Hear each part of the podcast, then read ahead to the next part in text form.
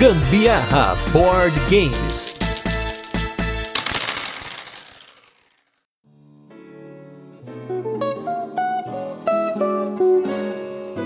Fala galera, beleza? Aqui é a Carol Guzmão. E aqui é o Gustavo Lopes, e esse é mais um episódio do Gambiarra Board Games, um podcast sobre jogos de tabuleiro que faz parte do grupo de podcasts Papo de Louco. E nesse nosso 19 episódio, quem vai ver mesa é um jogo de cartas bem levinho para você ficar esperto, onde você e seus adversários vão tentar enfiar bodes em uma pequena ilha formada pelos próprios jogadores no jogo Bode. Eu sabia, tava só esperando a piada aí, ó. Boa. Ótimo. E antes da gente começar, a gente vai falar um pouco das jogatinas da semana. E essa semana até que teve bastante jogo diferente, né não? Foi, a gente até que jogou coisas distintas com várias mecânicas, experimentamos jogos quase nunca jogados. Muito bom, foi muito bom. Começando aí por um falando sobre um pouco dos nossos jogos que nós jogamos pela primeira vez. A gente teve a oportunidade de jogar um jogo da Buró Brasil, que é o Labyrinx, que é um jogo de labirinto, como o nome aparentemente já fala, né? Mas que tem uma mecânica muito interessante que é o Fog of War, que conforme você vai andando pelo labirinto, você vai escondendo partes dele. Eu achei isso sensacional, muito legal, pretendo jogar mais ele, gostei bastante. A gente também jogou um bem charmosinho que é o Tempurá. Um joguinho onde são gatinhos que estão comendo uma refeição e em alguns momentos eles podem comer demais a ponto de vomitar. E quem vomita mais perde, obviamente, né? e quem ganhou? Eu. Eu sou fera nessa parte que envolve comilança. Comida japonesa. Comida japonesa, Comida né? japonesa. Pra quem ouviu o nosso episódio aí do Sushi Go, que foi o nosso segundo episódio, sabe? Desse lado japonês aí, né? A gente até começou o episódio falando em japonês aquele dia, né? Foi, foi um japonês bem falado, inclusive. Voltem lá pra ouvir. A gente também jogou um jogo diretamente da República Tcheca, um jogo exclusivo da Loris Games, que é uma empresa de board games lá da República Tcheca, trazido aí pelo meu irmão, que tá vindo lá desses lados do mundo, que é o Quartino. Esse jogo, ele é tão diferentão assim, que nem no Ludopedia ele tá cadastrado, mas ele é um abstrato sensacional, apesar da minha surra que eu tomei, né? Eu gostei muito do jogo, quero jogar muito ele. Quem ganhou? Fala. De novo, né, B? Que coisa, né? E, por fim, a gente jogou também o Dice Colors, que é um jogo aí, uma das únicas cópias que existem no mundo, que é um protótipo da Acessórios BG, dos nossos brothers lá do Thales e do Maurício. E vou te falar que a gente jogou mais de uma partida e eu gostei pra caramba do jogo. A gente pretende falar sobre ele aqui no podcast, para vocês terem uma ideia de como ele funciona, mas é um jogo de alocação de dados bem punitivo. Então, quem sabe aí, divulgando esse protótipo aí, vocês também não têm acesso um dia a esse jogo, não é não? Vale a pena, gente, conferir esse jogo. É bem legal, muito interessante mesmo. É um jogo muito divertido. A gente passou um tempo jogando e nem viu o tempo passar na realidade. É, foi bem legal. E por falar em tempo também, só para finalizar, a gente lá no meu trabalho, no meu dia a dia, no meu trampo, no horário de almoço, a gente jogou mais partidas de bandido e para variar, toma várias surras. O bandido tá sempre escapando, pelo amor de Deus. Tá bom de trocar, né? De levar outro jogo, pelo amor de Deus. Mas é que é tão fácil jogar, pega 5, 10, 10, 15 Tem muitos jogos minutos. nessa prateleira, pelo amor de Deus, vai escolhendo outro. Mas é que o bandido é o menor, né?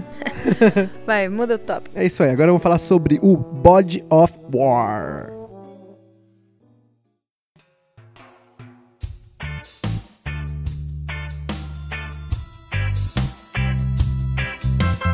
Muito bem, Body of War é um jogo de 3 a 6 jogadores lançado no Brasil pela Imagine Jogos, com partidas que levam em torno de 15 a 20 minutos.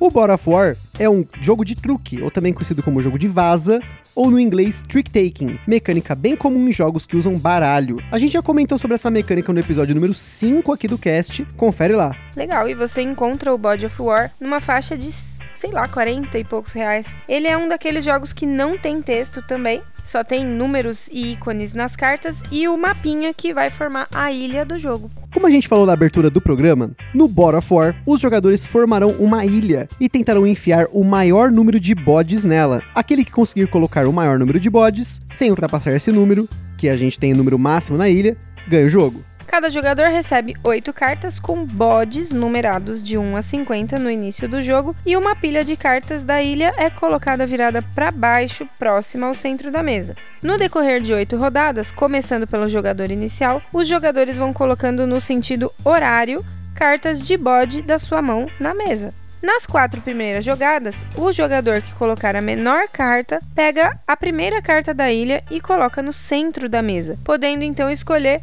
qual lado da carta ele vai usar. Na primeira carta, o jogador coloca o meeple de bode na parte que vai começar a ilha e nas próximas rodadas as cartas devem se encaixar formando uma pequena ilha com quatro cartas com o meeple de bode no centrinho. E aqui mora a primeira sacada desse jogo. Cada pedaço da ilha tem um número, e cada carta de ilha possui dois pedaços da ilha com numeração diferente. Portanto, a quantidade total de bodes que vão caber na ilha é decidida pelos jogadores de forma coletiva, através da soma dos números marcados nos quatro pedaços da ilha, formada no centro da mesa. É importante que os jogadores, quando estão montando a ilha, fiquem espertos, muito espertos, olha só, com a quantidade total de bodes que vai formar no final, para não estourar mesmo antes da ilha estar finalizada. É isso, porque quando joga a carta de bode mais alta, né? Você acaba pegando as cartas que foram jogadas na mesa. No canto superior das cartas de bode, embaixo do número da carta, ou no canto inferior direito, você tem um número de bodes que vai precisar colocar na ilha. Esse número ele pode variar de 1 a 5 em cada carta. No final das oito rodadas, os jogadores vão somar essas quantidades de cabecinhas de bode. Quem tiver mais cabeças do que a ilha suporta é automaticamente eliminado do fim do jogo. Ou seja, se todo mundo ultrapassar o valor da ilha, ninguém ganha. Então, o jogador que tiver a maior quantidade de bodes que caiba na ilha ganha o jogo e no caso de empate, os jogadores compartilham a vitória, que foi o que aconteceu entre a gente. Foi mesmo, eu e ela empatamos mas eu ganhei muito mais genuinamente, porque eu acertei exatamente não, eu o número da ilha, só que com menos cartas. Isso eu não lembrava. Foi, você fez uma coleção de cartas e a minha foi. Enfim, segue. Segue, segue o bonde. O jogo também tem uma variante em que os jogadores jogam um número de partidas, e não de jogadas, né? Igual ao número de jogadores. Depois de cada uma dessas partidas, os jogadores marcam pontos de acordo com o número de bodes que cada um conseguiu colocar na ilha. E no fim, quem tiver mais pontos, ganha. Lembrando que quem não colocou bodes na ilha não recebe ponto nessa variante. E só comentando antes da gente continuar, se você estiver ouvindo esse cast antes do dia 21 de dezembro de 2019 e for aqui da cidade de São Paulo ou arredores, dá tempo de você passar no 55º Board Game São Paulo, evento parceiro aqui do cast, que rola na Game Vault, na Rua das Azaleias, 138, bairro Mirandópolis. E só vai rolar jogo top vai rolar High Society da Cross the Board, jogo do Rainer Knizia, Tiranos de Umbra Eterna, esse é o um nome difícil de falar, quase que eu não consigo aqui. O Teotihuacan da Bucaneiros, que sempre marca presença por lá. Se vocês olharem no nosso Instagram, a gente sempre tira foto dele, porque é um jogo que a gente sempre tá lá olhando assim e tal, quer jogar, mas nunca tem coragem. Espero que teremos um dia. Unset Terrible Things da Buró, que finalmente saiu. Vários lançamentos da Calamity, que no caso são Copenhagen, que eu tô seco para jogar, Maharani e o Treasure Hunter, que a gente falou no cast passado, nas nossas jogatinas, né? Da Conclave vai ter de novo Cusco, e será que dessa vez a gente joga?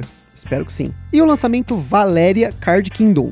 Da Devir tem de novo Lavinha, que a gente jogou também, o Tsuru e o Ush da Flick. Por favor, não corte minha cabeça, que o nome do autor é Gustavo Lopes, por sinal. E um Real Estate da Geeks and Orcs. Rubik Cube, clássico da Grow. Lamuse e Paranauê da Ludens, tá na mesa da Mamute, Conquistadores de Midgard, jogo que ocupa uma mesa lascada, hein? E tava sempre cheio quando a gente foi lá, né? E Paladinos do Reino Ocidental da MeepleBR. Tem também Bushido, que tá no Catarse. Mesa com o jogo Supremos e, e por fim Happy Hour e Sky Tier da Precisamente. Esse Sky Tier aí eu preciso jogar também, espero. No evento sempre rola sorteio de prêmio, tem a hamburgueria da Game Vault, tem a loja por lá também, se você quiser comprar jogo, e é isso aí. E quem também apoia aqui o Gambiarra Board Games é a Acessórios BG, empresa que fabrica componentes 3D para board games, playmats e outros acessórios para deixar sua jogatina ainda melhor. Sempre tem coisa nova no Instagram deles e no site www.acessoriosbg.com.br. Confere lá. O Body of War é uma reimplementação do jogo alemão Kriegen. Pelo que a gente pôde verificar, a única coisa que mudou entre o Kriegen e o Body of War foi a temática, mas muito de leve. No Ziegenkriegen, a ilha tem uma colina central e os jogadores precisam colocar o maior número de bodes na colina. Além de que a ilustração das cartas mostra diferentes bodes em cima de uma pedra. Já no Bode of War, os bodes estão na ilha, porém é aqui que mora um dos grandes atrativos do jogo, que é a arte. Você tem aí diferentes artes dos bodes que fazem referência a personagens da cultura pop. Até o nome, né? Como é o caso do Bode Kratos, do God of War, que vem aí o nome Bora For do jogo. Tem o bode Mulher Maravilha, o bode Daenerys do Game of Thrones, o bode Harry Potter e a minha favorita, o bode Chuck, o personagem do Tom Hanks do Náufrago. Tem até a Wilson, a bola de vôlei na carta, muito bom. Essa parte gráfica do jogo ficou por conta dos artistas Marcelo Gru e Daniel Araújo, que também trabalharam juntos no design do Medievalia, o outro jogo de vaza que a gente comentou aqui no podcast no nosso quinto episódio. Além do Die Die Die, um jogo de destreza com rolagem de dados e influência diária que a gente jogou lá no Board Game São Paulo há algum tempinho cujo um dos designers é o Kaká do E aí tem jogo. Blog que a gente sempre coloca links aqui nos posts dos episódios como referência para vocês conhecerem outras opiniões. E como é um jogo que embaralha a carta pra caramba, passa a carta para lá, passa a carta para cá, recomendamos aqueles livros maroto padrão USA, um saquinho de 100, dá conta do recado.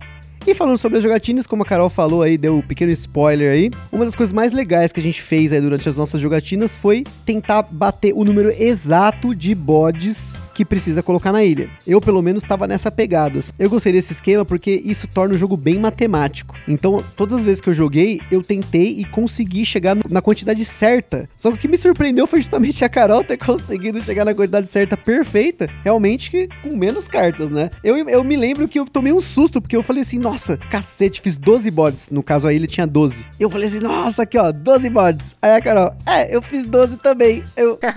Surprise, motherfucker! E aí, como ela bem falou, a gente compartilha a vitória, então no fim das contas ela ganhou. E ele ficou, meu, foi, gente, ui, vocês tinham que ver a, a cara que ele fez, tipo, muito surpreso. Mas você contou? Você contou as cartas? Você estava contando? Eu olhei para ele e disse: Sim, contei.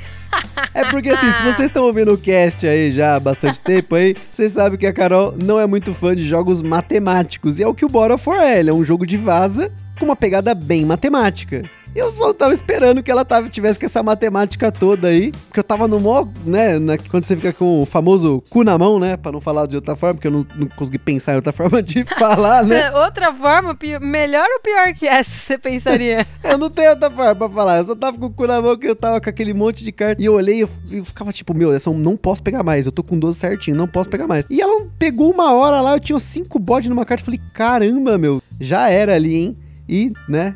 Você vê como que é, né? A gente presta atenção numa coisa quando vai ver seu oponente tá lá querendo te ferrar, né? É, você não deu asa pro mais forte, que era a mais quietinha do jogo da mesa. Mas é, é, isso, o Body of War é isso aí mesmo. Ele é, um, é um jogo bem simples com um pouquinho de matemática. Ele é um jogo bem simplão mesmo. Ele vai te entregar o que ele propõe. Ele é um jogo de vaza, você vai fazer aí partidas aí de 15 minutos, ele é um fillerzão, que é bem legal para você colocar aí entre jogos para você dar uma descontraída, mas também não tão descontraída como vocês perceberam, o jogo tem esse negócio da matemática, se você for jogar com ele é na, no seu na seriedade... caso não foi descontraída, foi uma distraída. É, então, é, o meu caso foi uma distraída, né? Mas eu acho que é um, um, foi um jogo bem legal, a gente jogou até antes de adquiri-lo, né? No caso, o Rafael, que é o dono do jogo da vez, uh, experimentou o jogo com a gente lá na, na, na Play Easy, que é o mais uma luderia barra loja aqui de São Paulo. E no mesmo dia, assim, a gente falou: não, não, legal, esse jogo aqui vale a pena pra gente poder jogar mais. E espero que você tenha gostado também, né? E é isso aí, galera.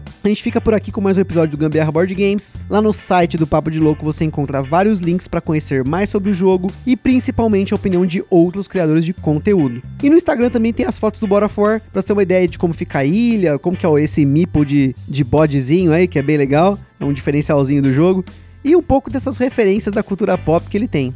E aí segue o rap. E se você comprou, se você jogou, se você alugou, algo que a gente já falou.